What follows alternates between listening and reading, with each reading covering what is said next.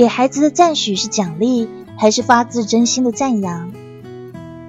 如果宝宝什么事情都事先征求你们的意见，做事规规矩矩，这样的乖孩子是你们想要的吗？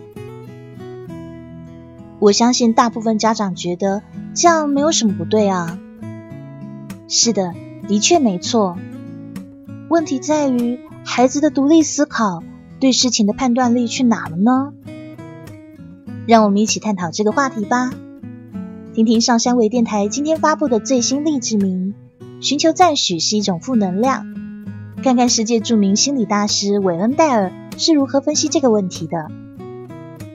我是 NJ 黑羽，大家晚安。